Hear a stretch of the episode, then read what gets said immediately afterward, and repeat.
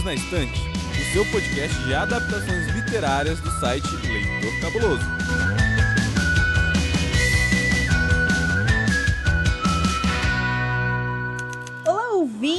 Ouvinte! Que delícia começar mais um episódio do Perdidos na Estante. E pra ficar aqui, ó, com o coração quentinho, cheio de energia boa, ou nem tanto assim, porque a gente vai falar de livro e as últimas experiências estão um pouco traumatizantes, eu estou aqui com ele, o Galinácio, podcaster freelancer preferido da podosfera brasileira, senhor Franguinho de Assis. E aí, Frango, tudo bem?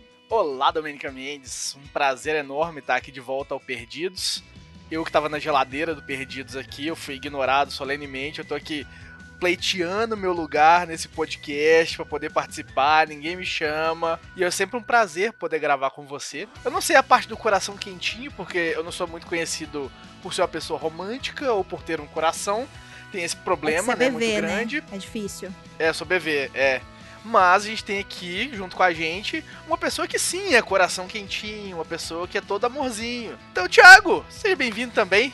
Muito obrigado, Bruninho. Obrigado mesmo. Super legal estar aqui com você e com a Dor. Finalmente a gente conseguiu, né, reunir essa, essa trupe, né, esse trio aí de jovens podcasters que vão falar sobre amor hoje, não é isso? Jovens podcasters ficou por sua conta, né? Porque eu já tô passando do jovem. É, o jovem eu não sei muito, depende. É geração o quê aqui? Tudo millennial, né? Tudo millennial, tudo cringe. E hoje a gente vai falar de uma coisa que é mais cringe ainda, que é amor. A gente tá muito frufru nesse podcast, a gente tá muito sei lá o que, enfim. Estou aqui tentando tirar o BV de frango, tentando. Sei lá, essa frase não pegou muito bem, mas pode ser também. Ficou, É, horrível, ficou eu horrível. que Baço sim. ouvindo isso daí vai ficar ótimo. Baço, ela não quer tirar o meu BV, tá bom? É só isso. A gente pode até ajudar, né, ele a conseguir, mas não necessariamente com a gente, né? A parte de dizer como seria o feito ficou por conta e risco dele e de quem tá ouvindo. Não tem nada a ver com isso. Eu não disse nada, tá? Do mesmo jeito também que eu não estou aqui dizendo que eu vou encontrar um date perfeito para um encontro casual que vai virar um casamento para o Thiago, tá? Thiago está nesse momento chorando por onde sente mais saudade, né, Thiago? Ai, Gabi, só quem viveu sabe. Eu tenho até medo de perguntar por onde ele tá sentindo mais saudade nesse momento. Pois é, pois é. Fica aí a sugestão, fica aí para o ouvinte pensar a respeito. Então, sem muito mais delongas, senhor assistente, por favor, quais são os dados dessa obra de amor moderno que nós vamos falar hoje? O livro Modern Love, Histórias Reais de Amor, Perda e Redenção foi lançado em 5 de abril de 2020 pela editora Rocco e traduzido por Ana Rodrigues. Editado por Daniel Jones, o livro leva o nome da mesma coluna que ele edita no jornal The New York Times, desde 2004. No Brasil, o livro tem 304 páginas e você pode encontrá-lo na versão física e digital para ler. Recomendamos que faça isso com uma xícara de sua bebida quentinha do lado, mas se for no verão, pode ser gelada. Franguinho, já que você falou que faz muito, muito tempo que você não vem aqui, que você quer o seu espaço ao sol no Perdidos na Estante, que você está procurando a sua cadeira honorária, não é? Que ninguém mais liga pra você, eu preciso sair das sombras para trazer você para cá. O desafio é pra você. Não vou tirar seu BV, mas eu vou tirar sua virgindade da sinopse criativa, tá? Que é muito mais legal. Então, eu te desafio a apresentar o livro Modern Love como se ele fosse uma descrição de Bill no Tinder. Imaginem o perfil do Tinder aí na cabeça de vocês, aquele layoutzinho do Tinder. Uma fotinha de Nova York, assim, Central Park visto de cima, bem sexy, com aquelas ruas todas se cortando ali, fazendo aquela bela relação entre as ruas ali. Tá lá, idade de 11 até 99 anos. Localização: Nova York, Estados Unidos. A bio do nosso livro é a seguinte: Sim, estou aqui em busca de uma história de amor. Pode ser com você, pode ser com sua amiga, com sua mãe, com seu vizinho. O que importa é viver intensamente e descobrir as belezas e as tristezas desse sentimento tão bonito. Quer viver uma história dessa comigo? Arrasta pra direita e vamos ver se dá aquele match gostoso. Modern Love. Olha, meus parabéns. Eu dava, eu dava um coraçãozinho. Eu dava um coraçãozinho verde, certeza. Falaram que existe no Tinder um tal de super match. Não tem um rolê assim? Super like. Ah, é super like, olha, nem sei. ok. Então tá. Falaram que tem um tal de super like, que é tipo um likeão, né? Então, Isso. tá aqui um, um coraçãozão gigantão pra você, franguinho. Arrasou. Inclusive, você pode testar essa bio se você quiser perder o seu BV agora, que pode ser que dê certo. Não sei, fica aí, ó. Se, se alguém quiser arrastar pra direita aí, tamo aí, ó. Seduzido pela minha belíssima voz neste momento. Muito bem, então, gente. Então, pra quem tá ainda um pouco perdido aí, e- ou perdida, né, e quiser tirar esse livro da estante, vocês já sabem do que a gente tá falando. A gente tá falando do livro Modern Love, que tem inclusive um subtítulo maravilhoso, né, que é Modern Love: Histórias reais de amor, perda e redenção. É cafonérrimo. Amo. Nossa, baranguíssimo. É, é- é aquele tipo de comédia romântica que você pega na locadora e você não dá nada por ele. E aí você gosta, porque é bom. O duro é isso, é bom. Então, vamos começar do começo. Sobre o que, que o livro é, gente? Pra quem tá ouvindo a gente, não tem ideia do que é Modern Love, caiu de paraquedas aqui nesse episódio do Perdidos. Tiago, sobre o que, que o livro Modern Love é? É um livro sobre amor, perda e redenção. Mas olha isso, gente! Que desaforo! Mas falando sério agora para o nosso ouvinte, é, Modern Love é uma compilação de histórias escritas, ou melhor dizendo, vividas por pessoas reais, que foram publicadas na coluna do New York Times, que tem o nome Modern Love. Né? Ela começou a ser publicada no início dos anos 2000. 2004, pra ser mais preciso. É isso aí, né? Como falou aí o nosso querido frango, né? O galináceo preferido da podosfera. Especialista em amor moderno e no Tinder, né? Que fique claro.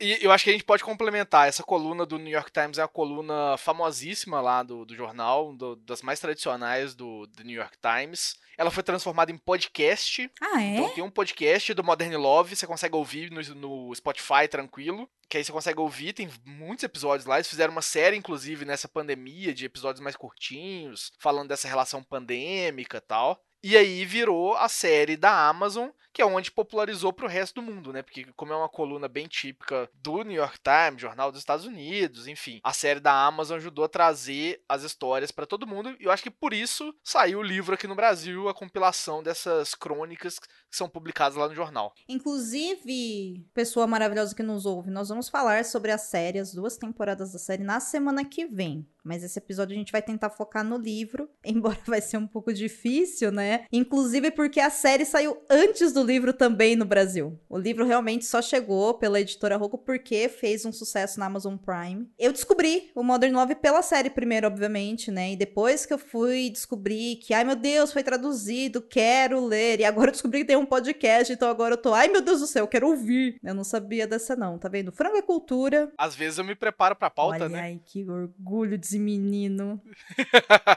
E como é que foi a experiência de leitura de vocês? Porque realmente, né, existe assim uma organização do livro, ele é dividido em algumas partes.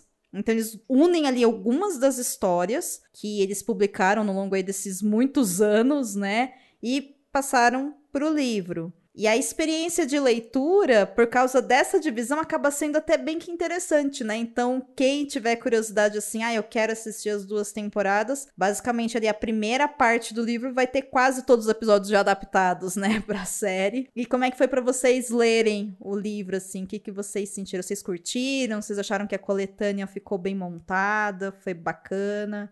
A leitura foi bem fluida, foi bem divertida de fazer. Como você falou, né, o livro ele é uma compilação de histórias é, divididas em três temáticas, vamos colocar assim: amor romântico, um amor mais fraternal, tem a questão do luto também, né? Então, assim, eu diria que por conta disso e pelas histórias serem curtinhas, você passa por elas muito rápido. Eu não diria que é para ser lido todo de uma vez. Eu acho que a graça dele tá aí justamente em você absorver as histórias aos poucos, né? É, e ver como você se sente com aquilo ali. Que tipo de, de insight, que tipo de provocação a história te desperta. Eu gostei muito da experiência. Acho que o Prime Video tá fazendo um excelente trabalho nessa quesito de adaptação. Embora a gente vá falar um pouquinho mais disso no, no próximo episódio. Mas eu gosto porque os episódios acabam complementando um pouquinho mais, né? As histórias que estão presentes ali nos contos. Você sentiu isso também, Bruno? É, eu senti. Eu acho que. É igual você falou. Eu acho que eles não. Que nem pode ser lido direto, porque senão cansa. Eu já tinha lido o livro em 2019 ou 2020. 2020 que lançou a primeira temporada. Então,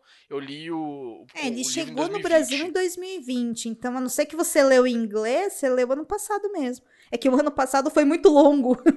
É, não sei mais datas, é uma coisa que a gente já se perdeu nesse mundo. Mas eu, eu li o livro em 2020, logo que eu assisti a primeira temporada, eu comprei o e-book dele também para poder ler. E aí eu fui lendo mais passado, assim, fui lendo mais tranquilo, e aí é uma leitura muito mais agradável. Hoje eu fiz um, uma leitura rápida dele, eu comecei a ler de manhã para poder pegar os contos principais aqui, as crônicas principais, pegar um geral de novo, relembrar, porque tinha um ano que eu, não, que eu tinha lido, e ler na sequência é bem cansativo, assim. Porque as estruturas das crônicas, elas são muito parecidas. A gente, eh, eu até achei um artigo aqui, Aí eu pesquisando para pauta de novo, olha que bonito, de uma pessoa que analisou as crônicas todas publicadas em 2015, se eu não me engano ele pegou 50 ensaios publicados em 2015 e, e pegou o que, que de padrão tem. E é basicamente tem um padrãozinho que são seguidas em todas as crônicas. As escolhidas, elas sempre têm uma primeira linha que é muito impactante, que é para já chamar a pessoa logo de cara, dar a tese ali em duas batidas,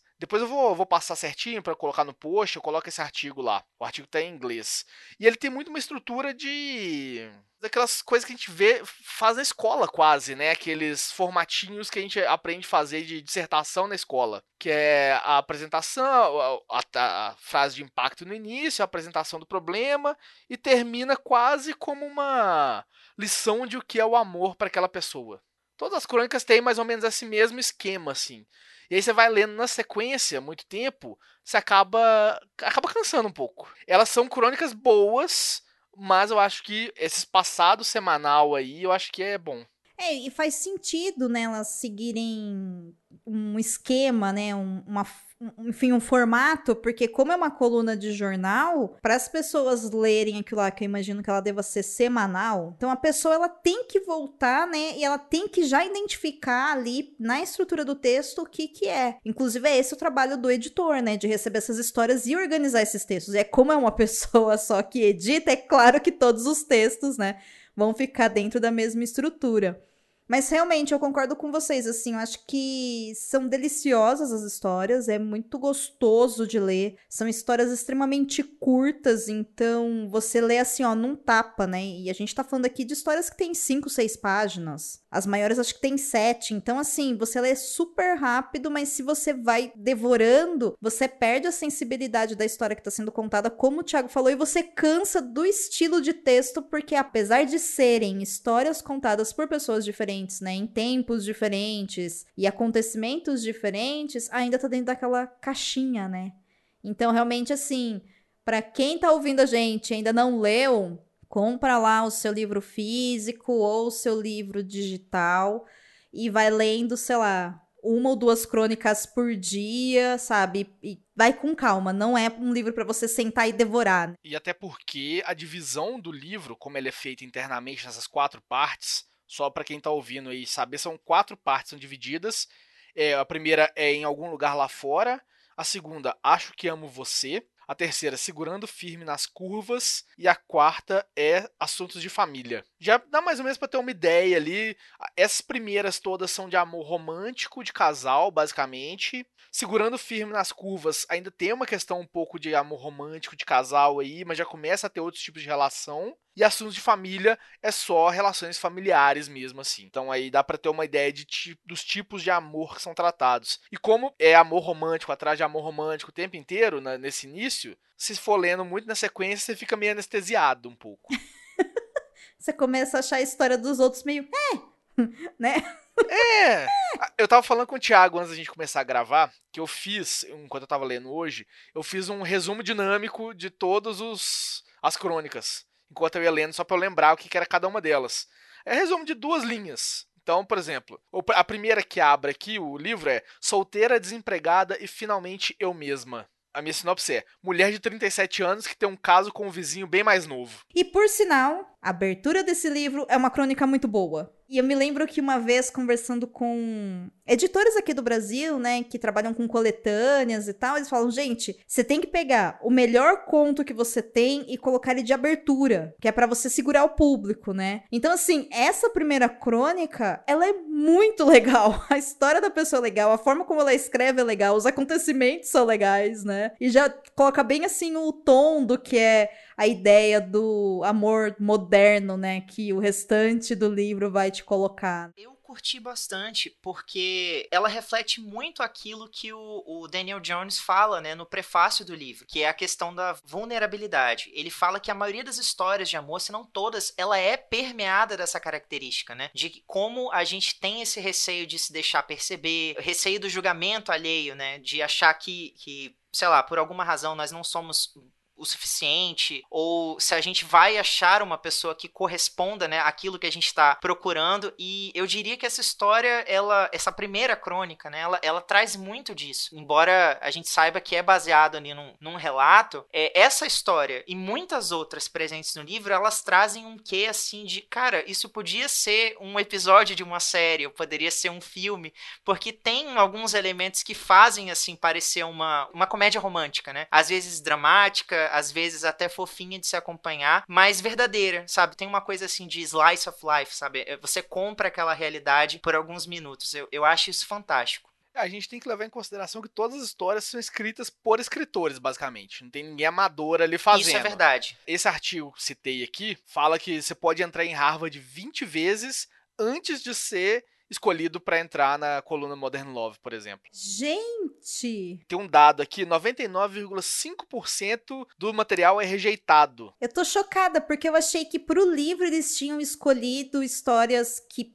por coincidência, sabe? Normalmente eram escritores e escritoras que, que, enviavam, mas aparentemente não. A coluna já tem esse refinamento já para publicação no jornal. É, é, é a coluna disputadíssima no jornal. Tanto que no, no, finalzinho de cada crônica aqui fala, né, que, que é a pessoa, que, que ela já publicou. Então a maioria já tem vários livros publicados, alguma coisa desse tipo. Então você vê que é a galera que já tá no mercado. Pode ter sido talvez uma das primeiras coisas que eles publicaram, talvez, mas a galera já tá no mercado aí de alguma forma. Até porque, como se trata de uma história escrita por outra pessoa, ela tem que ser interessante, né? Ela tá sendo publicada num dos jornais mais lidos do mundo. Então, se eles não tiverem esse gancho, né, de escolher uma história que prenda o leitor assim como o restante do conteúdo, qual é o ponto, né? Então, assim, a gente não pode esquecer que ainda é um veículo de comunicação. Então, o objetivo também é manter o nosso, o nosso foco enquanto leitor, né? Sim, sim.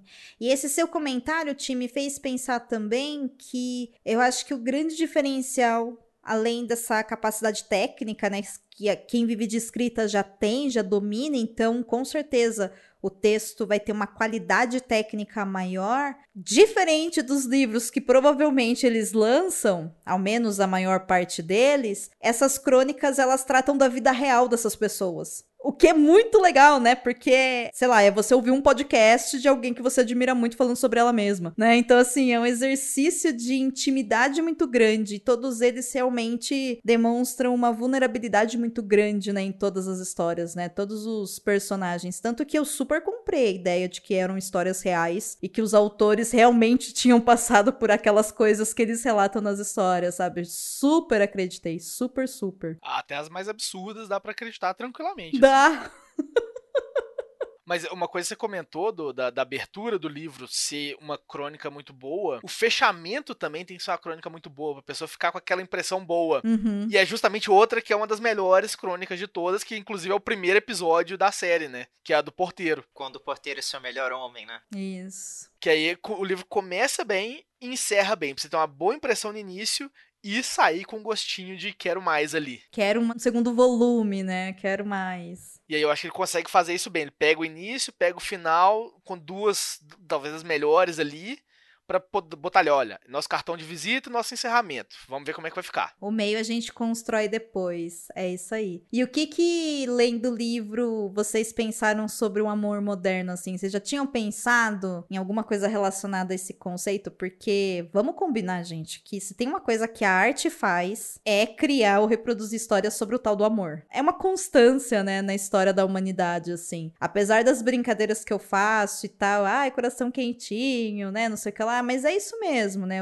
A forma de amar e tudo isso eles a gente muda, né, no decorrer do andamento da história e tal. E o que que vocês sentiram assim dessa ideia de amor moderno? Tocou vocês? Fez sentido? Vocês acharam piegas? Falei assim: "Ah, nada, vai. Minha tataravó passou por isso. Ai, acho que não tem nada a ver. Como é que foi?" Eu acredito que o título Amor Moderno encaixa muito com essa compilação de histórias, não só porque a gente está lendo uma compilação de diferentes formas de amor, não necessariamente romântica, mas porque pelo fato da gente estar tá lendo crônicas que foram publicadas lá no início né, dos anos 2000, a gente ainda está vivendo uma época em que a gente estava começando a se acostumar com a questão da tecnologia. E isso é muito legal. Tem algumas crônicas em que a gente não tinha alguns recursos que a gente tem hoje, como, por exemplo, mensagens instantâneas, trocar fotos né, por torpedo ou por, sei lá, qualquer aplicativo. O, o próprio conceito de aplicativo não é muito comum em algumas dessas histórias. Então é legal ver como que isso, né, esse fator tecnologia já influencia a forma como a gente se relaciona com as pessoas. Eu tinha comentado com a Dor na live que a gente fez sobre a última carta de amor, eu perguntei para ela se ela acreditava que a tecnologia afetava a forma como a gente se relaciona hoje, óbvio, afeta, mas se isso, se, se esse resultado ele é mais positivo do que negativo, ou o contrário. E a gente chegou na conclusão de que depende, né? Tipo, depende de como a gente se relaciona e de que forma a gente faz uso dessa ferramenta. Mas eu achei muito legal como em algumas histórias é, é, esse fator moderno, ele é a solução, ele é o que aproxima, é o que, ele, é o que ele traz essa possibilidade de conexão, e ao mesmo tempo, em algumas outras histórias, ele é o que afasta, ele é o que problematiza essa relação entre as pessoas, seja pelo fator idade, seja pelo fator de gênero mesmo, né? Eu achei isso fantástico, eu gostei muito na história. E você, Bruno? Também, eu acho bem interessante a forma de, de pensar o amor, assim. Eu, eu, fico brincando que eu não tenho coração, mas é porque eu não tenho mesmo, assim. Ah. Eu não. Ai, Jesus. É, momento 15 anos. Essa parte do amor romântico, assim, eu não sou muito ligado a ela, não. Embora eu goste de consumir histórias sobre. Uhum. Que já que eu não, não tenho essa na minha vida, aí eu vou na história.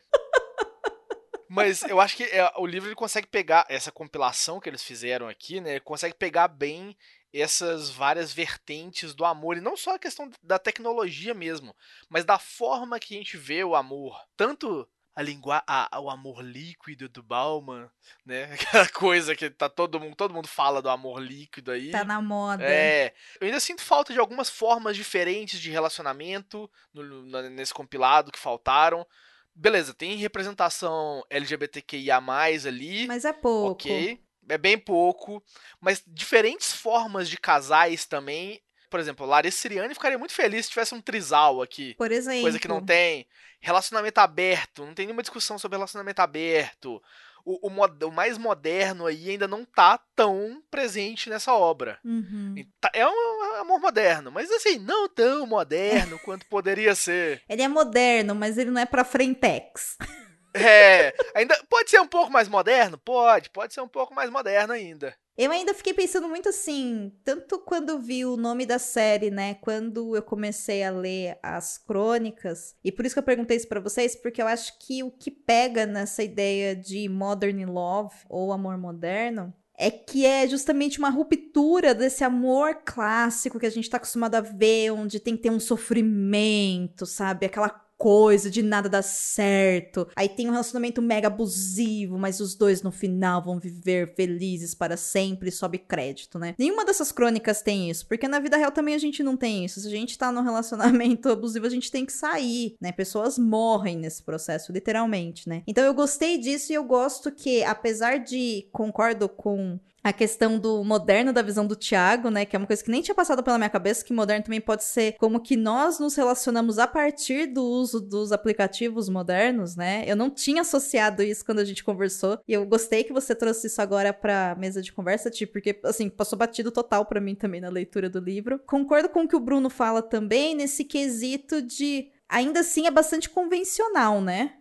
Essas crônicas. Mas existe sim uma certa ruptura, porque acima de tudo, todas essas personagens, elas estão falando sobre uma coisa que é moderna, que é o amor próprio. E que é a tal da vulnerabilidade. Porque nenhuma daquelas histórias você fica sem a vulnerabilidade, então, sei lá, sem um momento vergonha alheia, que no caso alheia sou eu com eu mesma, né? Autor da história. Ou sem essa necessidade de você realmente se conectar com as pessoas, né? E se conectar às vezes de uma forma que as pessoas não vão ficar juntas. Tanto que quando a gente pular daqui a pouquinho pro bloco com spoiler, e aí com certeza a gente vai acabar comentando de alguma crônica e algum final, alguma coisa assim, as histórias que mais conversaram comigo foram as que não necessariamente as pessoas ficaram juntas no final. Porque todo mundo aqui tem alguém na vida que você carrega para sempre e não, você não tem mais desejo por aquela pessoa, você não tá mais afim dela, mas, cara, em alguns momentos da vida, sei lá, você vai beber um, sei lá, um café, você vira e fala, putz, eu lembro exatamente dessa pessoa, não sei porquê. A gente vive isso. O Thiago tá sofrendo aqui, vocês não estão vendo, ouvintes?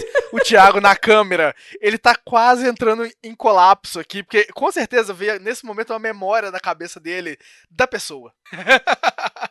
e assim, Nunca é uma só pessoa, são várias pessoas, porque é isso. Seres humanos se relacionam. Às vezes você nem ficou com aquela pessoa, você nem beijou aquela boca, entendeu? Não importa. Ou às vezes, sei lá, até rolou, mas tipo, acabou. E você sempre revisita esse lugar a partir, sei lá, de uma música, de um filme, de uma estação do ano, de uma comida, de um lugar que você visitou alguma coisa. E isso também tem a ver com essa história, né? Com esse livro, com essa série. Então eu gosto disso, sabe? Eu acho isso que conversa tanto comigo, sabe? Então eu curti bastante. Confesso que eu curti bastante. Brincadeiras à parte aí com as situações, né, de cada pessoa aqui, eu acho que isso faz a gente refletir bastante, assim, sobre quem a gente é e como a gente se relaciona. E é sobre isso, né? Afinal de contas, o tal do amor. Como a gente se relaciona com a gente e com os outros, né? Eu acho que vai ficar muito mais claro na hora que a gente for discutir quais crônicas mais mexeram com a gente, porque vai ter motivos diferentes que mexeram.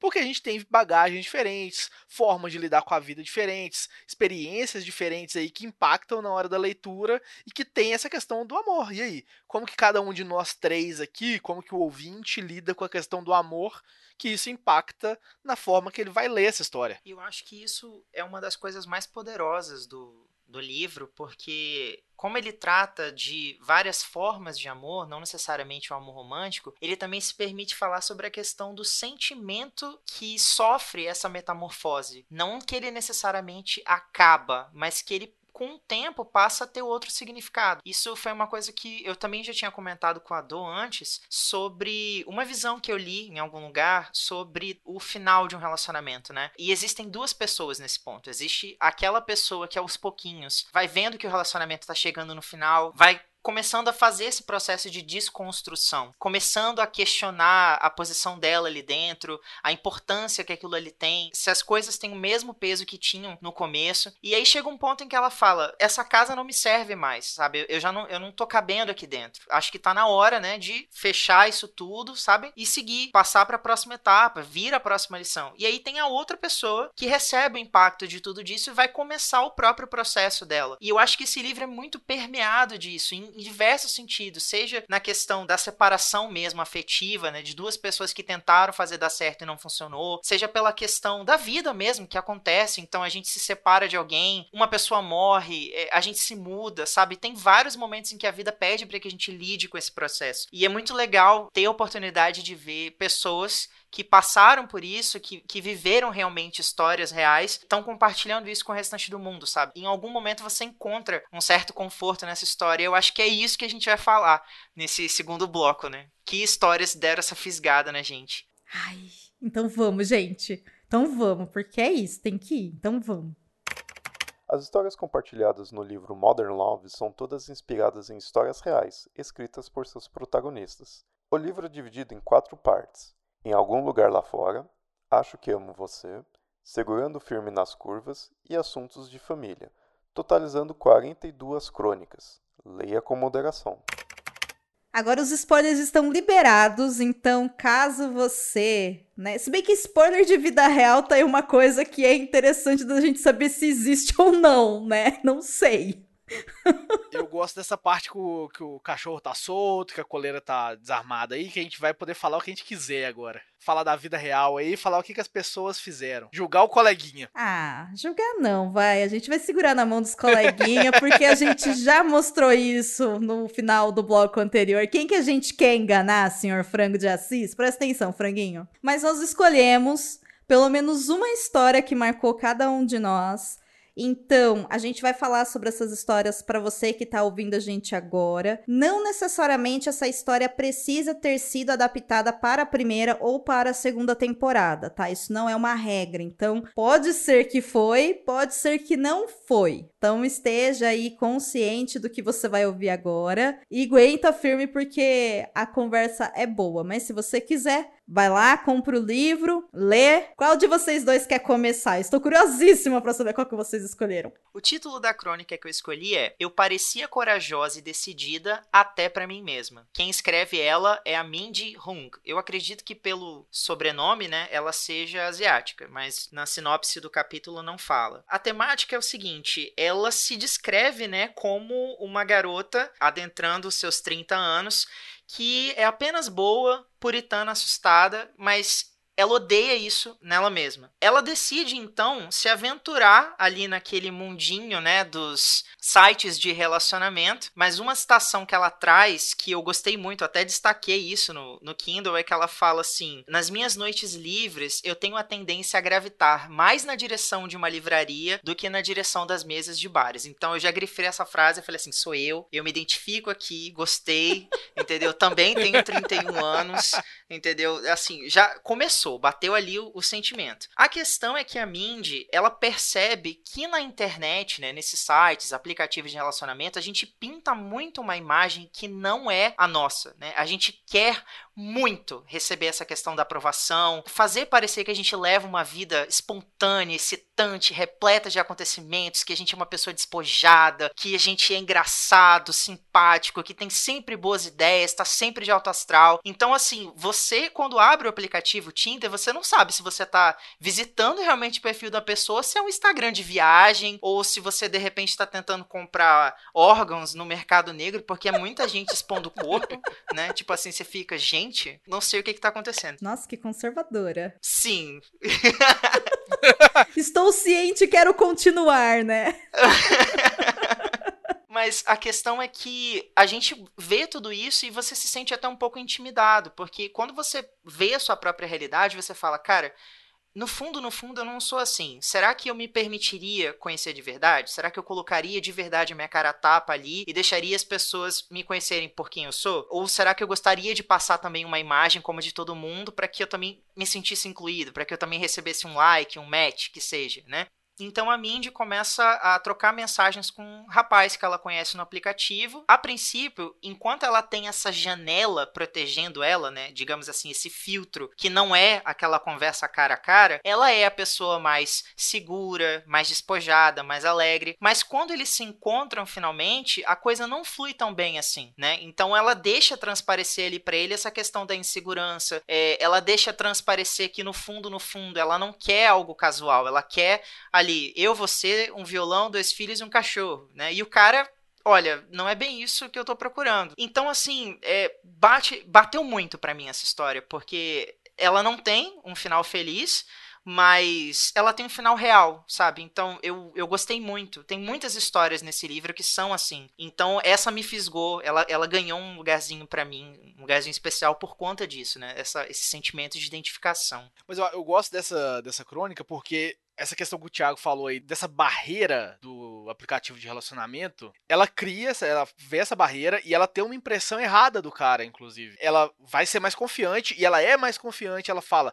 Eu consegui ser mais confiante, eu marquei o date, eu escolhi o lugar, escolhi o horário, cheguei lá no date, fiz tudo certinho durante três horas, me entreguei um pouquinho no final ali, mas eu consegui. Só que na hora que ela vê o cara, ela achou que ele era mais inseguro e o cara é completamente confiante. Ele não tem problema nenhum para se relacionar ali com ela. Aí isso quebra ela completamente, porque ela já foi com uma expectativa e ela tem que manter uma pose que ela não tinha. E aí você pensa, tá, mas a, será que o cara também não tava mantendo uma pose de tentar ser mais confiante? E na mensagem ele tava sendo mais real, por exemplo? Tá aí uma dúvida, né? Aí tem toda a questão de, ok, não quero um relacionamento sério. Aí ela fala, vou tentar um relacionamento, uma coisa mais casual, né? Manda um e-mail completamente louco pro cara, que não faz sentido nenhum.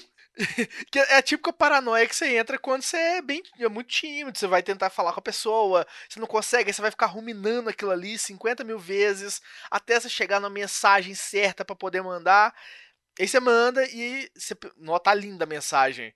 Não tá. A pessoa não vai entender um A do que você falou Só porque fez você tá sentido louco. pra você, porque você estava tendo aquela conversa com você mesmo um tempão, É, as suas né? paranoias internas ali rodando, aí você manda mensagem pra pessoa, a pessoa fala, ok, não entendi muito bem o que você quer, tem como explicar melhor? Aí você relê. Aí você fala, ah, é, eu não fui claro no que eu tava escrevendo, tem razão. Tem até um trecho aqui, ela, ela vira e fala, reli o e-mail, parecia descompromissado, expressava uma certa raiva, sim, mas ainda assim parecia descolado, sincero, espirituoso e inteligente.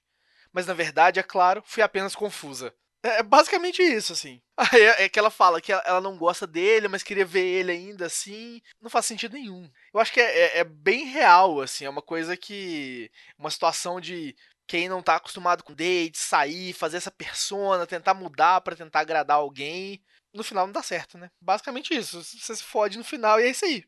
Concordo, concordo. E aí, frango? Qual que é a sua aí, franguinho? Qual que é a história que você escolheu pra gente? A minha história é os cinco estágios do luto por ser ignorada da Rachel Fields. Que é, essa história é basicamente uma mulher que estava saindo um tempo com um cara, encontrou ele algumas vezes, tal, deu uns pega mais quente num parque e mandou uma mensagem para ele. A mensagem é a seguinte: mandou às 10 e 2 da noite. Não consigo parar de pensar no que agora me refiro como o tempo no banco que foi quando eles ficaram se pegando no banco lá, rolou mão naquilo, aquilo na mão, blusa aberta, enfim, foi uma pegação louca. Só que eles não tinham feito nada mais além disso. Aí, às 10 e 2 da noite, ela manda essa mensagem e o cara não responde. Aí ela começa a surtar internamente porque ela mandou uma mensagem levemente sexual e o cara não respondeu até o dia seguinte. Até seis e meia da manhã do dia seguinte, o cara não tinha respondido ainda. Atenção para o horário, vamos destacar novamente. Ele enviou às 10 e 2 da noite e ficou surtando até às 7 da manhã. É, começa com às 6h30 da manhã eu estava secando meu cabelo, me preparando para o trabalho e aceitando a morte do meu relacionamento de duas semanas. Porque o cara não respondeu a mensagem que ela mandou às 10 da noite. Então o conto é todos esses estágios do luto pra ela pensar que, ah não, aquele negócio que eu tive, aí ela começa a ter vergonha do que ela mandou, fala, meu Deus, eu fui muito assanhada, eu mandei uma mensagem levemente sexual para ele. aí ela relê a mensagem e pensa, mas a mensagem tá ruim. Ele vai achar que eu sou uma idiota. E vai indo, até ela aceitar que, olha, acabou. Eu sou uma mulher livre, desimpedida, não tenho mais nada com essa vida. Aí chega tipo 7 e 10, o cara responde, porque, né, a vida. Que as pessoas dormem. É. Eu amo essa crônica, porque você vai acompanhando ela e você de fora você fala, moça, calma. Mas você fica assim, calma, eu sei como é que é. Aí você fica calmo, eu lembro disso também. Aí você fica calmo, porque todo mundo já mandou uma mensagem pra alguém e ficou lá assim: você não vai responder, você não vai responder, você não vai responder, você não vai responder. E aí, sei lá, a pessoa estava dormindo, tava fazendo faxina, tava sem internet, sabe? Qualquer coisa. E quando ela fala, superei, nada vai funcionar, aí a última linha é. E aí chegou uma mensagem. Então você fica, meu Deus. Sobe crédito, sabe? Excelente final, eu diria. É o melhor final possível, na verdade. Por isso, porque essa crônica ela foge daquele padrão que a gente falou um pouquinho. Que ela termina com um cliffhanger. Não tem a ideia de, ah, o que, que é o amor, aquela coisa que a maioria tem. Essa termina com um gancho ali que você pensa, opa, terminou diferente. Aí essa eu gostei mais por isso também, pela forma como ela é contada e como que ela termina. E eu sendo a pessoa que não responde, então eu tenho eu tenho o outro lado. Ah, interesseiro. Você gostou só porque você não responde as mensagens. Eu, eu tenho aí que nesse momento que abro o coração, né? O último relacionamento mais sério que eu tive, a moça, a gente brigava o tempo inteiro, porque eu não respondia num tempo hábil. Ela mandava às quatro da tarde, eu ia responder às sete da noite porque eu tava trabalhando, trabalhando, voltando para casa pra eu responder na hora que eu chegasse em casa. Demorei três horas para responder. Ah, mas você não gosta de mim. Uai. É, era assim. A primeira coisa que eu faço é sempre avisar: olha, eu posso demorar a responder, porque às vezes eu tô trabalhando, então eu não tenho como engajar numa conversa na hora, e é uma coisa que não é só falar: ah, tudo bem, ok, eu vou responder depois. Tudo certo? Tudo certo. Estamos combinados? Ok. É uma coisa interessante isso que você tá compartilhando com a gente, Frango, porque nós três aqui crescemos de uma época onde as pessoas ou enviavam cartinhas pra alguém que morava mais longe, então você esperava, sei lá, 15 dias e era super legal porque você sentava, escrevia, ia até o correio, sabe? Quando- lembra quando tinha correio? Então, é isso. Eu gosto que a Dor tava envolvido com namoro à distância, na época do correio, de mandar cartinha, Sempre? Sempre me envolvi com pessoas que, tipo, eram de fora, sempre. Tanto que o próprio Baço também, tudo bem, ele não é de fora, mas eu conheci ele através de uma pessoa que tava em Pernambuco. Se eu soubesse que ele era daqui, eu nunca teria gravado com ele podcast primeira vez na vida, entendeu? Então, assim, uma hora a vida te pega onde você não espera. Mas, vamos lá, né? Ou se não, a gente pegou aquela época quando começou a surgir os comunicadores instantâneos, então o MSN, né, principalmente. Mas o SMS ele era pago, então a gente não podia ficar conversando o tempo todo igual a gente fica conectado hoje no WhatsApp e no Telegram. A gente não tinha esse acesso à internet sem ter que vender um rim. Então a gente tinha ou um acesso limitado por hora ou você pensava muito bem no que você tinha pra falar, se era muito importante, porque você ia pagar muito caro, eram, sei lá, 25 centavos por mensagem, sabe? Então você não podia ficar gastando assim aleatoriamente, né? Agora, a gente criou uma fixação de se eu enviei uma mensagem, essa mensagem é uma conversa de telefone, e não é, gente. Comunicador instantâneo texto é uma secretária eletrônica, sabe? Você joga lá o que você precisa você espera a pessoa te responder, senão você liga, né? Ó, preciso falar com você agora, você pode me atender agora? Só que aí gera esse tipo de problema, né? Que você tá compartilhando que você tinha aí da pessoa esperar uma atenção no momento onde de fato você não pode atendê-la. Por quê? Porque eu estou ocupada com outras demandas da minha vida, né? Teve, teve um dia, inclusive, Momento terapia. que ele se expõe completamente, né, no podcast. Tava trabalhando de boa, umas 10 da manhã, chega uma foto de bunda no meu WhatsApp. E eu trabalho com o WhatsApp web aberto, porque eu atendo cliente e tal, tudo pelo WhatsApp. Você tava na agência. Tava na agência. Eu olhei assim, ainda bem que trabalha todo mundo de costa um pro outro tal, então não, não dava pra ver na hora. Eu só fui mandando várias mensagens assim pra sumir. Fui só apertando várias coisas aleatórias assim pra sumir, porque eu não queria perder a foto da bunda dela. Claro. Porque, né, eu queria, eu queria a foto da bunda dela, mas eu não queria a foto da bunda às 10 da manhã. Naquele momento. Aí eu soltei, tipo, então, eu tô no trabalho. Não posso apreciar sua bunda neste momento. pra quê? Foi uma grande DR de você não me valoriza. é, é o amor moderno, olha só. É assim. É tipo essa crônica aqui. Mas aí, Thiago, o que, que você acha dessa essa O crônica? que, que você acha de- da crônica de bundas 10 horas da manhã? Ah, gente, eu claramente sou a pessoa que surta esperando a resposta. Acho que ninguém tem dúvida disso aqui, né? tipo, já fui muito essa pessoa, sabe, que tá ali, meu Deus, ele não vai responder, ele não vai responder. Olha só, já tem duas horas que eu mandei, não quer saber, ó, desculpa falar, foda-se, eu também não vou ficar mais esperando resposta, dane-se. Aí, tipo, o celular dá aquela vibrada e você, meu Deus do céu, será que finalmente chegou? E não, é a mensagem da companhia falando que você precisa recarregar o seu celular. Ou então é a sua mãe mandando mensagem perguntando se o nenenzinho da mamãe já jantou. E aí você fica assim, caraca, não dá, sabe? Não, não é isso. Je- Jesus colabora, eu tô fazendo tanto aqui, sabe? Eu só, só tô pedindo uma vez, sabe? E aí, aí você realmente percebe como que atrapalha um pouco essa questão do imediatismo, né? Dessa coisa instantânea. Quer. Isso, acho que isso é em tudo, né? A gente quer, a gente quer uma resposta imediata. É coisa que eu adotei pra minha vida por causa disso, por passar por esse problema, não de sentir ansiedade da pessoa me responder, mas de saber que a pessoa pode ficar ansiosa. Eu, eu não pergunto, quando eu vou começar a conversa, por exemplo, eu não pergunto, ó fulano, tudo bem? Não, porque ninguém tá bem. Então eu não pergunto. Eu só mando bom dia, boa tarde tal. E já mando direto o que, que eu quero. E já mando tudo. E termino. Se é alguma coisa maior, quando puder me responde. É isso aí. Tô tratando as coisas de trabalho com a Dor, mando direto assim. Dor, foi aprovado tal coisa, a gente vai fazer. Na hora que ela vai me responder, é isso aí. Mas o frango, tipo, a gente conversa toda semana, né? Mas eu concordo com você que até essa, essa coisa de perguntar se tá tudo bem tá meio estranho ultimamente, né? Porque, por falar em amor moderno, existem várias formas de amor. Às vezes, eu, por exemplo, é, sei lá, desde o advento de 20, pra ser mais específica, eu só pergunto pras pessoas: Oi, tá tudo bem? Se eu realmente me importo com a pessoa e se ela está bem. Do contrário, sabe? Eu mando um tipo, sei lá, bom dia, desejo que seu dia esteja bom e passo o recado, porque se eu virar e perguntar pra uma pessoa que eu gosto, um oi, tudo bem, a pessoa falar tá, e não perguntar mais nada, nossa, eu mago sabe? Põe um buraquinho no meu coração. Tipo, você não vai perguntar se eu tô bem? É claro que eu não tô bem. Pergunta, pessoa mal educada, sabe? Então é, é difícil mesmo, né? Essa comunicação também escrita é muito mais difícil que a comunicação falada. Aliás, comunicação falada também é difícil, né? Enfim.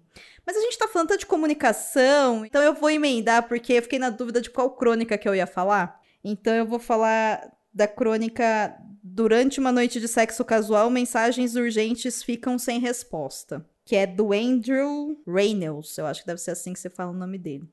Essa crônica, ela é pesada em vários aspectos. Os acontecimentos dela são pesadas, mas eu acho que existe uma coisa muito bonita nela, que é justamente aquilo lá que eu tava falando no final do bloco anterior, que é sobre essa coisa de como às vezes a gente marca a vida das pessoas de maneiras que às vezes a pessoa não tá preparada para isso e a gente não consegue lidar com isso e por isso a gente cria um vínculo e a partir disso a gente permanece com aquela pessoa para sempre, né? Então é a história de o menino Andrew conhece o menino Brad, que segundo ele é um nome qualquer, inclusive, que eu achei ótimo. Brad, um nome qualquer de uma pessoa de 20 e poucos anos, cujo sobrenome ele não sabe qual é, ou seja, realmente foi um. Conheci que na balada vambora. E eles se dão muito bem, e aí eles se dão muito bem, sabe? E aí eles têm ali uma noite de se conhecer e fazer sexo casual. E enquanto eles estão lá, né, no rally roll e tal, e desbravando as aventuras, o telefone do Andrew não para de tocar. Então toca uma hora, ele vê que a irmã dele desliga, porque ele tava lá curtindo o momento com o Brad.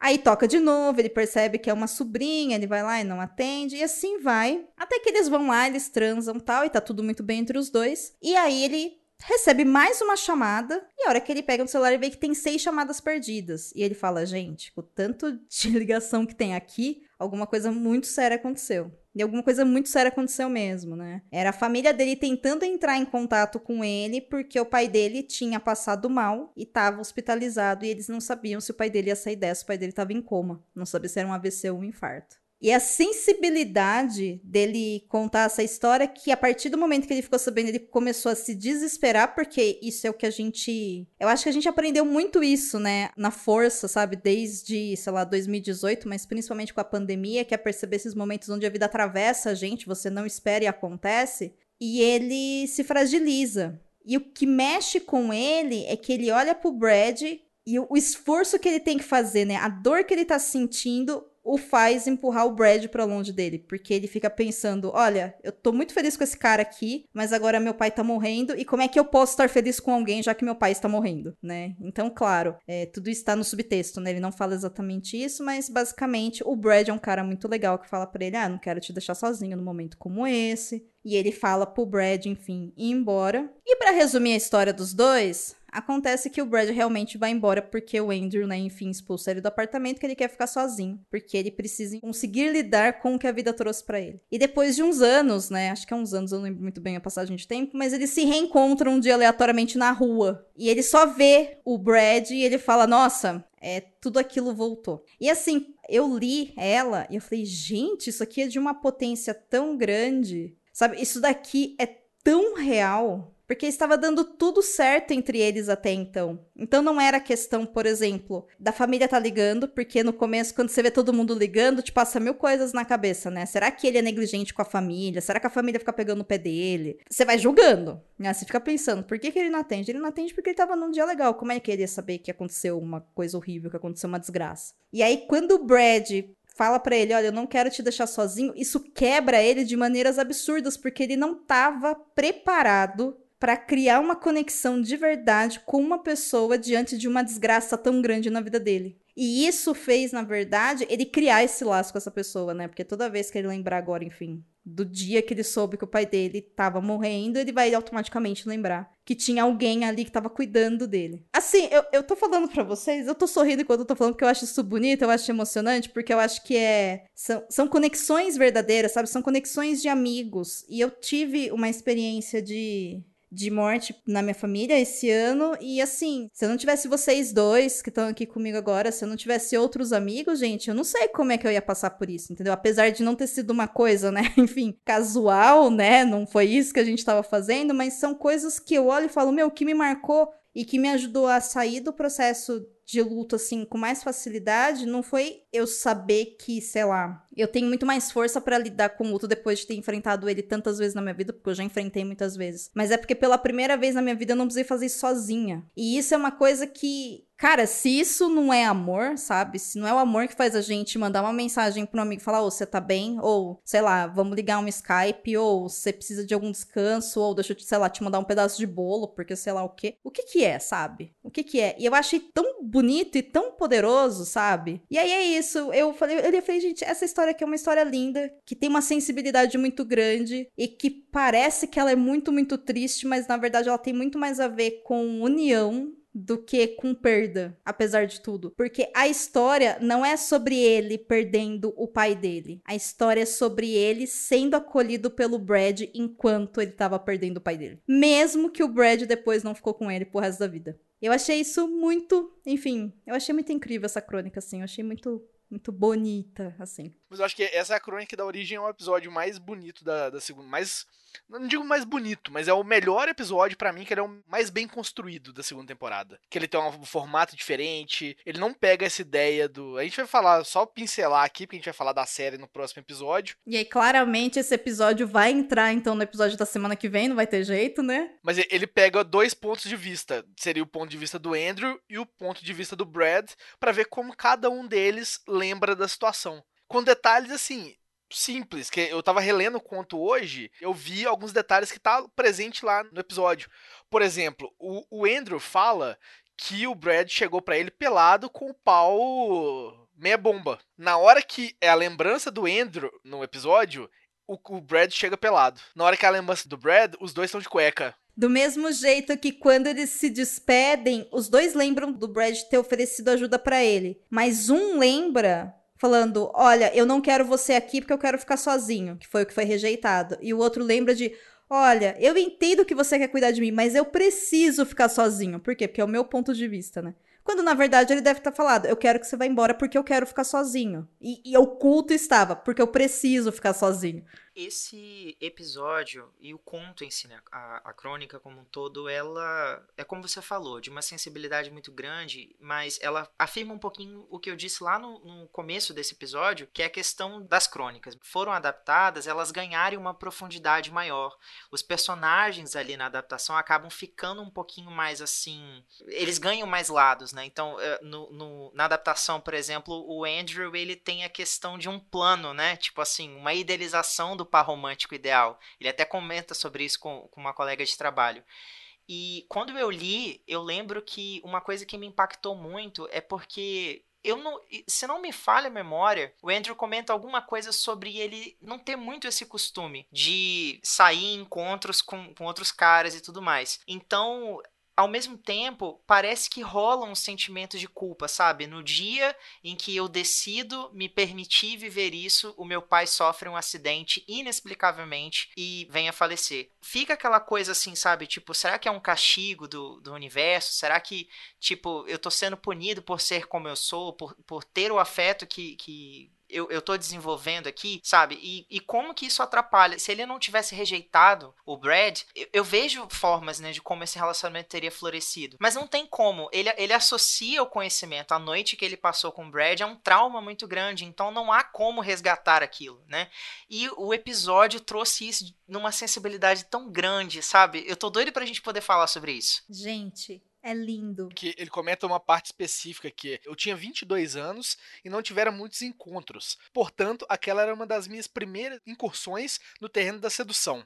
Um bônus: Brad morava apenas a poucos metros da minha casa em Astoria, que é o lugar mais longe que ninguém queria ir para lá. Então ele tava arrumou um pau amigo perto, queria transar, tava ali e falou: "Opa, quem vai me impedir? Ninguém". Então, e de fato ninguém impediu, né? Mas é o, é o famoso que eu sempre falo e serve para as coisas boas, as coisas ruins, as coisas difíceis, as coisas simples, as coisas complicadas, que é a vida acontece. E a vida aconteceu ali, né? E a forma como ele reage a partir daquilo Gente, é tão íntimo. Eu acho que essa crônica, assim como uma outra crônica também que, que me marcou muito, que aí eu vou até dar um, um, um leve spoiler para quem não assistiu a série ainda, também está adaptado, tá? Mas esse está na primeira temporada, provavelmente falarei dele no próximo episódio então, que se chama Ora, ele parecia um pai, era só um jantar, certo? É uma crônica também que eu olhei e falei, minha filha, isso daqui é tão maravilhoso, sabe? Isso daqui é de uma potência tão grande e é tão íntimo e é tão forte. E o final é tão absurdamente surpreendente por um simples fator de existe respeito e o que deveria ser certo aconteceu,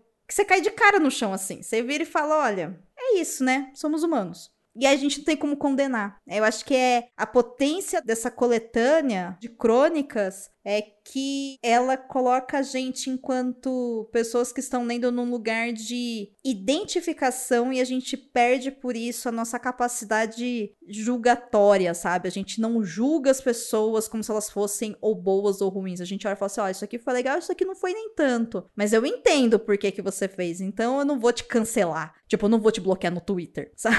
Sabe? Comigo conversou muito nesse sentido. Então, assim, ó, eu dou, assim, tranquilamente cinco selos cabulosos para essa história toda, para essa coletânea, assim. Super recomendo que quem estiver ouvindo a gente leia, mesmo porque nesse episódio a gente não tem o um espaço para poder conversar sobre mais. Eu imaginei que isso ia acontecer, eu tinha proposto para os meninos da gente escolher de uma a três crônicas, mas eu tinha certeza que a gente só ia conseguir ficar em uma. Então, assim, cinco selinhos cabulosos, mais do que recomendada leitura, Porém, vamos de novo repetir, né? Leia com calma. Deguste. Não precisa sentar e devorar. Vai com calma, assim. Uma por dia, duas por dia no máximo. E você, Thiago, qual é a sua nota? Pensando aqui, né, na minha oportunidade de me vingar por aquele episódio de Anne Green Gables, eu poderia dar quatro selos e meio para esse livro, para compensar um cálculo errado que a gente fez aí. Mas brincadeira, esse livro merece com certeza cinco selos cabulosos, né? A, a gente não pode, é, digamos assim, desmerecer as histórias humanas, todas as histórias ali, por mais que sejam versões que a gente conta do que realmente aconteceu, a gente nunca tem como saber, né? Se o quão próximo aquilo tá da verdade, mas ainda assim são pessoas expondo a vulnerabilidade delas, pessoas que estão ali relatando situações de superação, situações de luto, pessoas que ainda estão presas em histórias que, sei lá, se repetem e se repetem como um livro que nunca acaba é, não tem como, né? A gente não, não, não dá nota máxima para isso, porque é tocante, é sensível. É, em algum momento, alguma história ali vai falar com você e vai, vai puxar de você essa, essa sensibilidade. Então, com certeza, são cinco selos cabulosos, livro recomendadíssimo. E, como a Dor falou aí, pra gente ler bem devagar, saborear mesmo cada crônica, sem pressa de acabar. E quanto a você, Frango, o que, que você achou do livro? Quantos selos cabulosos? Eu vou ter que divergir um pouco de vocês, senão vou dar cinco selos cabulosos. Vou te derrubar da chamada, tô brincando. Eu vou dar quatro selos cabulosos. Quatro? Pra... Não vai ser nem quatro e meio? Vão ser quatro selos cabulosos por alguns pontos que eu até comentei aqui já né, durante essa, esse podcast todo. Que eu acho que falta um pouquinho mais de diversidade nas ah, crônicas. Sim. Eu acho que falta essa ideia do amor moderno tá mais presente ali. Eu acho que a série, por ser menos episódios, a série conseguiu trazer diferentes tipos de amor mesclados ali. A maioria dos, da, das crônicas aqui são crônicas de amor romântico. Então, e, e pelo formatinho, que é o mesmo formatinho de todos que aí a gente consegue ver, um, quando a gente lê várias em sequência, começa a ficar um pouquinho mais maçante. A mesma coisa, por exemplo, quando eu li Nelson Rodrigues, eu fui ler A Vida Como Ela É num volume mais de duzentas e tantas crônicas de A Vida Como Ela É, quase na sequência. É, é, incrível. É doentio, é, é, você sai sujo, mas ela repete um pouco. Então vai perdendo com um pouco. Porque é uma questão que aquilo ali é feito para ser uma crônica semanal, que vai no jornal. Então tem toda uma dinâmica diferente que não funciona tanto por uma coletânea. Funciona para aquele formato. É o tipo de publicação, né, que pega um pouco. Mas assim, Aí roubando também, já que Do também roubou falando de algumas outras crônicas. Mas tem algumas crônicas, por exemplo, uma que fala muito comigo, que é uma que chama Algo como a Maternidade. Que é uma tia que precisa assumir a figura materna para os sobrinhos dela, porque a mãe tá, tá para morrer.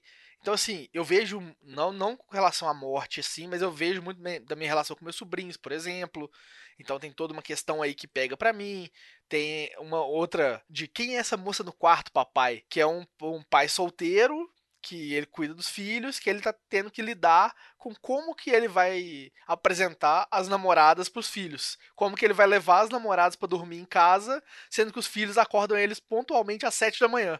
Como que ele vai expulsar elas antes das sete da manhã. Então, assim, são várias crônicas, são muito interessantes, mas num todo, pensando no contexto da obra, eu fecho com quatro selos cabulosos. Justo. E você recomenda a leitura? Recomendo demais, eu acho que vale, até para quem gosta de escrever, ver como é que é uma das colunas mais importantes do, dos principais jornais do mundo, como que é o processo ali dentro, o que, que eles escolhem como as melhores histórias para poder selecionar. Então acho que vale dar uma lida bem assim para tanto para isso quanto para ficar com um quentinho maior no coração. Ou não, porque algumas histórias não vão dar um quentinho, mas vai dar aquele abracinho, falar, vai ficar tudo bem. Ah, sim. Vou até aqui falar de uma Tem... A gente roubando aqui, é isso aí. É, também é da mesma parte do livro. Essa primeira parte do livro me marcou muito. Mas tem uma crônica, gente, que eu achei maravilhosa, que chama A Infelicidade Também Adora Frango Frito, que de amor não tem nada. É só pé na bunda e eu tenho um amigo que tá pior do que eu, por isso que eu gosto dele. O meu resumo dessa crônica é: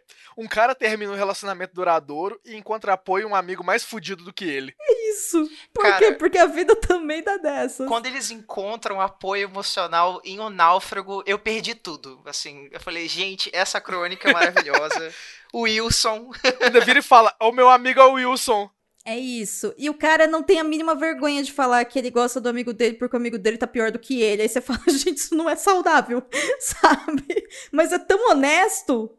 Tanto que eles se afastam, né? Mas eu fiquei preocupada com o amigo dele lá. Então eu gostaria de saber se o amigo dele está bem ou não, assim. Eu fiquei levemente preocupada com ele.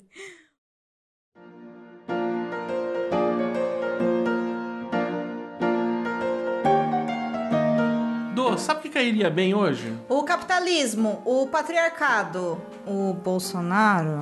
Sim, mas também ia cair muito bem um comentário nesse episódio, né? Verdade, eu tô morrendo de saudades de gravar comentários. Pois é, eu também. Bem que o pessoal que tá ouvindo aí podia ir lá no site do Leitor Cabuloso e deixar um comentário. Ou se achar mais fácil, pode também marcar a gente nas redes sociais. Arroba é arroba Leitor Cabuloso. Sim, inclusive a gente vai ler o seu comentário em live lá na twitch.tv barra casal de podcast. A gente vai ler e comentar de quarta-feira, sempre a última quarta do mês, às 19 horas? Mais conhecido como Sete da Noite. Isso. Então tá bom, então tá combinado. Temos um date. É isso.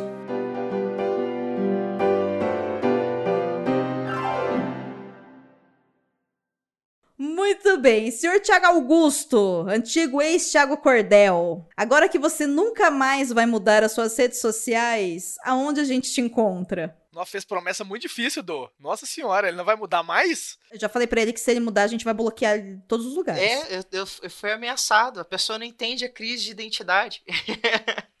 mas vamos lá, pessoal. Eu entendo, mas tem um limite, amigo. Tem um tem, limite. Tudo tem um limite, tem um limite né? Inclusive município, como diria o Cabuna. É... Ai, meu Deus do céu, fai.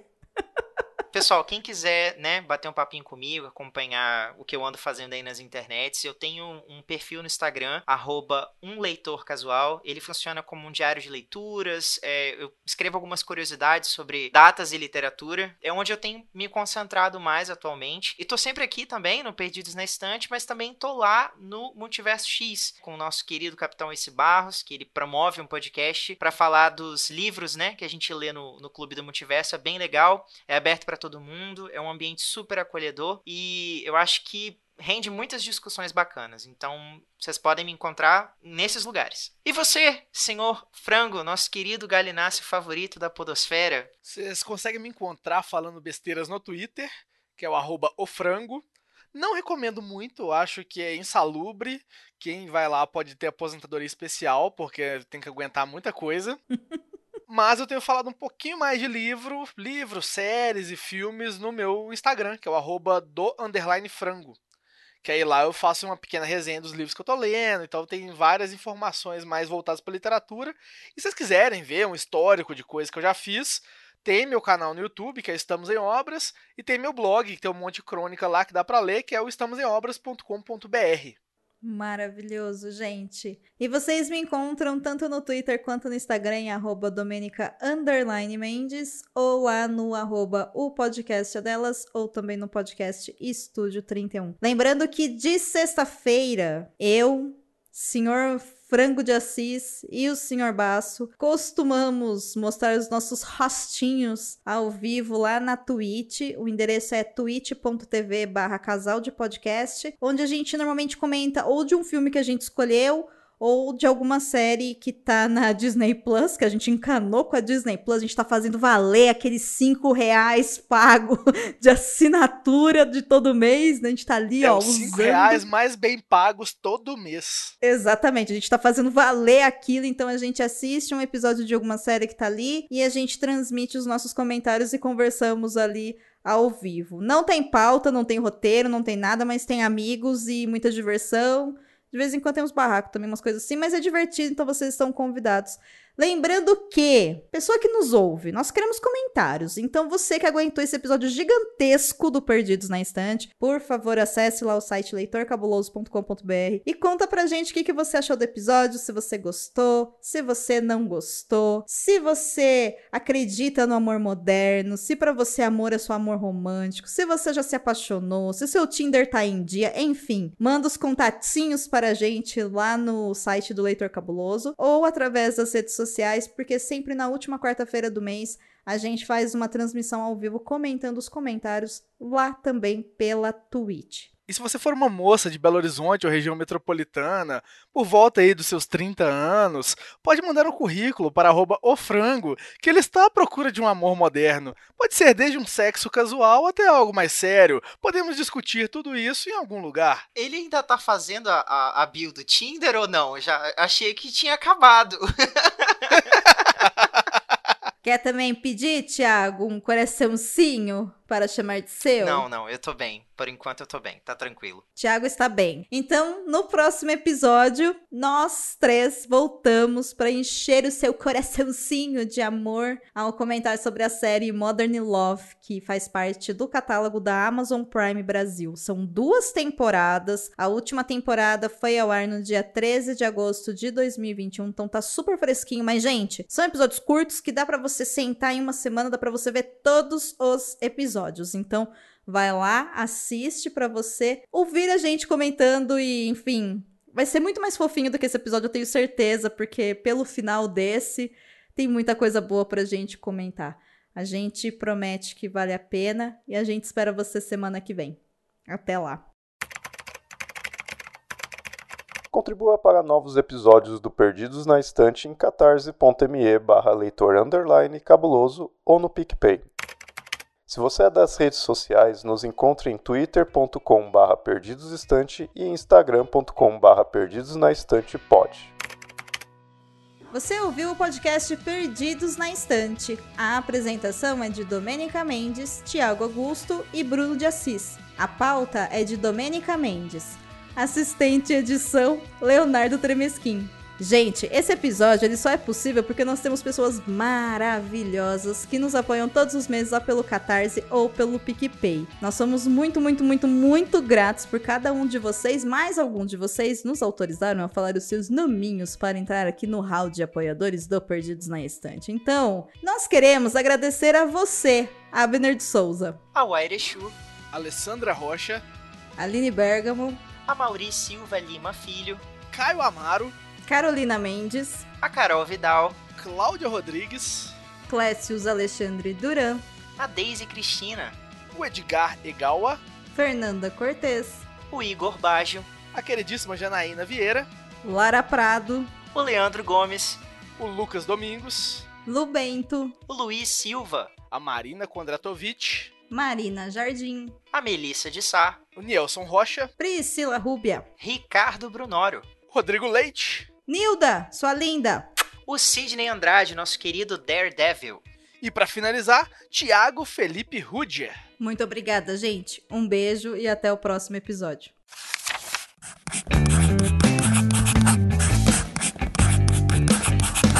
Esse podcast faz parte do site Leitor Cabuloso. Conheça nossos conteúdos em www.leitorcabuloso.com.br.